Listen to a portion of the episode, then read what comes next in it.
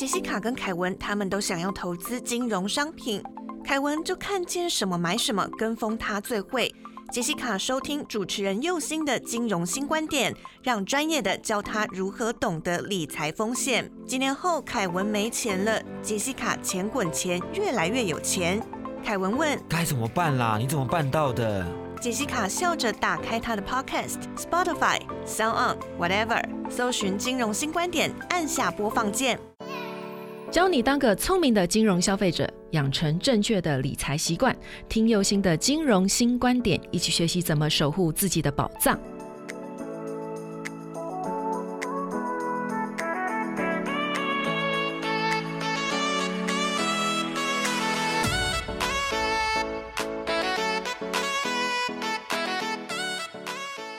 重新出发，认识金融新观点。你现在收听到的是轻松电台 FM 九六点九。无论你是从 Sound、Spotify、Apple Podcasts 听到金融新观点，请顺手帮我点订阅，才可以在第一时间知道节目的新动向。另外，本节目由轻松电台制作，每周六下午五点到六点，下载 APP Hi Channel，搜寻轻松电台，或是你调频到 FM 九六点九，基隆与部分大台北地区都可以收听到我的节目哦。欢迎大家收听金融新观点，大家好，我是右星。大家好，我是小帮手木瓜。大家今天好吗？最近啊，看到了一些高龄者被推荐购买不适合的金融商品哦，然后导致很损失很严重的新闻哦。虽然啊，之前在聊 KYC 的时候有稍微提到，KYC 就是了解你的客户，Know Your Customer 哈。新闻呢，跟杂志好像也报道了蛮多这一类的新闻哦。但是很显然的，大家在购买这些金融商品的观念跟行为上面啊，还是很难脱离就是行为啦哈，就。就是心里面知道不可以贪心，但行为上面控制不住，得要这么做才会觉得爽啊！哈，就是简单来讲就是这样啦。就像很多人明白啊，减肥就是要少吃多运动，但是呢，一想到运动很辛苦，不吃很难过，好，那所以呢就算了，每一次都是啊，明天再减好了哈，所以永远减肥都减不成，然后永远都在减肥啊。所以呢，大家对于投资跟减肥呢，也是抱着。既期待又怕受伤害的心情哦，那其实投资很简单，减肥也很简单，搞清楚一件事情就好了，那就是你为什么要。好，那这件事情很重要哈。你为什么要做资产配置？你为什么要做减肥？你为什么要去这家公司工作？你为什么要谈恋爱？你为什么要去做？为什么？为什么？为什么？啊，很多人就说啊，很简单啊，想那么多做什么？要想那么多为什么做什么？投资就是要赚钱呐！我要投资就是要赚钱啊！对，你要赚钱，但是你想要怎么赚？不是一句我想要赚钱，钱就会从天上掉下来哦，那个不是礼。物哦哈，你选择的投资工具，这个里面有很多的东西是需要考量的哦。比如说，你选择的投资工具风险有多大？你是否有设立这个停损的机制？你知不知道哪个时机点要获利出清？还有啊，你为什么要选择这个工具而不选择另外一个工具？你之间的差异点到底在哪里？还有，你对于投资市场的了解程度到哪边？你是要选择自己操作？呢，还是要交给专业的人员哈。那这些东西都是一连串的选择跟决定，不是一句我想要赚钱就没有事了哦哈。所以说一句很真实的话，就是你心里面有没有去想过？然后你平常有没有在做这些准备？好，那你有没有去想这些事情？然后你有没有去做这些准备？所以呢，如果说你都没有想过的话，然后你漫不经心的跑到金融机构里面去想要做投资的话，很遗憾的我会跟你讲，你就是会任人摆布，因为你心里面没有任何的想法哈。然后呢，但是呢，你买了这些商品之后呢？出事了该怎么办？还是要你自己负责啊？除非啦，你能够举证当时你被鬼附身了，所以你没有办法负责你自己的行为哦。但是被鬼附身这件事情很难举证啦，哈。所以呀，哈，我还是要奉劝大家，就是在要做投资之前哦，其实你。真的要想很多事情哦，哈，然后再来就是很多时候哈，就是在纠纷的发生的这个当下呢，哈，你事后要去追究这些事情，还去回想这些事情的话呢，其实非常难的哦，哈，就有点类似像那个高度近视的人拿掉眼镜在看世界哦，非常的朦胧美，然后朦胧到早已记不得当时是怎么被鬼牵走的哈，然后像这些东西对于高龄者来讲，特别。是这样子哈，因为高龄者在购买这些商品的时候，其实有很多他当下那些状况哦，其实是没有办法预期的哈。那其实呢，购买这些金融商品有很多的限制。那那些限制多半不是来自于规定哦，而是一个现实的考量哦。比如说呢，年轻人有大把的时间跟投资市场去对赌，去尝试风险跟波动的区间。但是对高龄者来说，不论是年龄，还是生存的条件，还是工作的能力，乃至于生理的因素，好，这个部分都是不同的哈。譬如说，高龄者他可能心脏的强度就没有办法跟跟年轻人比哈，那呃，但是呢，在人生的阅历的程度上面呢，见过的大小事多，可能就比年轻人还要能够处变不惊哈。那但是在这里，我不是要去歧视高龄者，但是我想要点出一个实际一个状况，就是我们的高龄族群正在面临着一个很严重的剥削的情境哦哈。我现在所讲的所谓的高龄族群，是指说战后婴儿潮世代哦，就是年龄大概现在坐落在六。十到八十五岁区间的人哦，那因为那个时候可能部分的高龄者呢，出生在一个还需要躲避战争的时代哈，然后在他们生活在一个就是百废待举、凡事都要拼搏的时代哦，那呃，所以很多事情对他们来讲就是要去拼。就是要去创造，所以我们现在所享受到的富裕生活，其实是他们那一个世代帮我们拼搏过来的哈。辛苦的打拼了之后呢，其是他们也累积了丰厚的资产哦。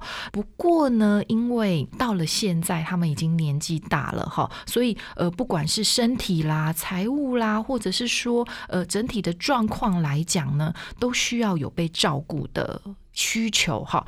既然有被照顾的需求，他就有可能面临着这些剥削的问题哦。所以呢，嗯，今天呢，我要来跟大家来聊聊的这个金融剥削哈，就是希望跟大家分享一下，呃，佑星在这里看到的一个问题。然后呢，我想要用一个故事来当开头哦，就是来跟大家分享，因为这个故事呢，呃，可能大家会觉得很离谱，可是确实每天都发生在我们的生活里面哦。那这是。是一个退休的名医院的院长，哈，那他退休了之后呢，因为有钱嘛，好，所以可以培养子女，所以呢，他的子女都在国外读书，那也都在国外定居，好，那既然在国外定居的话，呢他就不回来了，哈，那所以呢，这个退休的。医院的院长呢？哈，他自己本来也就有一个打算哈，因为他不想要过去美国或者是国外跟他的子女住在一起，因为毕竟他在台湾成长嘛，哈，那所以呃，对于台湾的环境也比较熟悉，所以呢，他那时候就已经打算，就是退休之后就是到养老院去养老，好，反正我赚了很多钱，所以呃，去好一点的品质的养老院养老对他来讲不是问题，好，所以他那时候的规划方式就是把退休金的大部分全部拿出来做一个投资。规划，那利用这个投资的这个所谓的利息收入哈，来去做一个就是养老院的这个费用哈。那当时呢，他曾经投资了三百万的港币定存，可是呢，在做这个定存的那个换单的时候呢，却被李专呢误导去购买了香港的债券，结果呢，一下子就损失了九成。哇！所以他现在就是从了一个三百万，然后损失到只剩下。三十万了，好可怕哦！如果这个是港币，然后换算成台币，就是损失大概一千多万呢。没有错啊！天哪，那这样接下来那个北北阿三院长要怎么办啊？当然是先休息一下，我们等一下再回到金融观点来讲喽。您现在收听的是轻松广播电台，Chillax Radio。欢迎回到金融新观点。哎，我们刚才提到哦，知名的退休医院院长哈阿三呐哈，因为被理财专员诱导投资香港债券哦，导致损失超过九成这样子的一个案例哦。那像这样子的案件其实非常的多哦，各位不要想说哈，哎，那谁有钱可以呃损失这么多哈？可是各位。台湾人其实非常有钱，好，那我以前在处理这样子的一个纠纷的时候呢，动不动每个人都损失好几百万。哦，所以每天都在看到这样子的案件哦。那这个也是我们现在高龄者会面临到的一个问题哦。那因为战后的婴儿潮呢，是目前人口数最多的一个族群哦。那因为经历了战乱跟复苏哈，所以对于生存跟创造有一定程度的不安全感哦。所以呢，自然在这个累积财富之外呢，对于子女的教育投资哦，这个部分也是毫不手软了。因此啊，像这个阿。三院长这样子哦，子女事业有成，移居国外的家庭为数不少，哎，不在少数哦。只不过呢，这个也衍生了一些问题哦，就是当这些高龄者的子女都不在身边的时候，或者是说患有疾病需要他人照顾的高龄者啊，哈，势必有些事情的处理上面就必须要去依赖别人。这个就很有可能让他们陷入被剥削的风险里面，所以我为什么要跟大家聊高龄者的金融剥削？也正是因为生老。病死是我们每个人都会面临的阶段，而且啊，从资产配置跟财务规划的角度去看啊，就是要解决我们活太久跟死太早的问题。好，那基本上大家比较不会害怕死太早的问题，因为死了两腿一伸，剩下的就交给活的人去烦去处理就好了。但是活太久这一件事情就不是一件好玩的事了哈，特别是。像现在医疗技术进步，好，然后还有营养的充足哦，让现在的人平均年岁都要比过去增加许多。那在过去的一百年啊，人类的平均年龄大概是在四十到五十岁之间哈，然后甚至还更低。在那个时候就会有一个所谓的人生七十古来稀这样子的谚语。那个木瓜有没有听过这一句谚语？有有哈，好，那但是现在的人呐，其实如果没有很棘手的疾病因素干扰的话，要活超过七十岁，简直就是 easy easy 呀！像台湾跟日本啊一样，都是一个超高龄化的社会哦。哎，这个时候我就要问木瓜一个问题：木瓜，你知道台湾人目前的平均寿命有多长吗？大概在八十岁，男生好像八十，女生八十四。哎，对，没有错哈。依据我就是我们的国家发展委员会的一个统计哦，其实我们现在的平均年纪大概就是男生八十，女生八十四之间哈。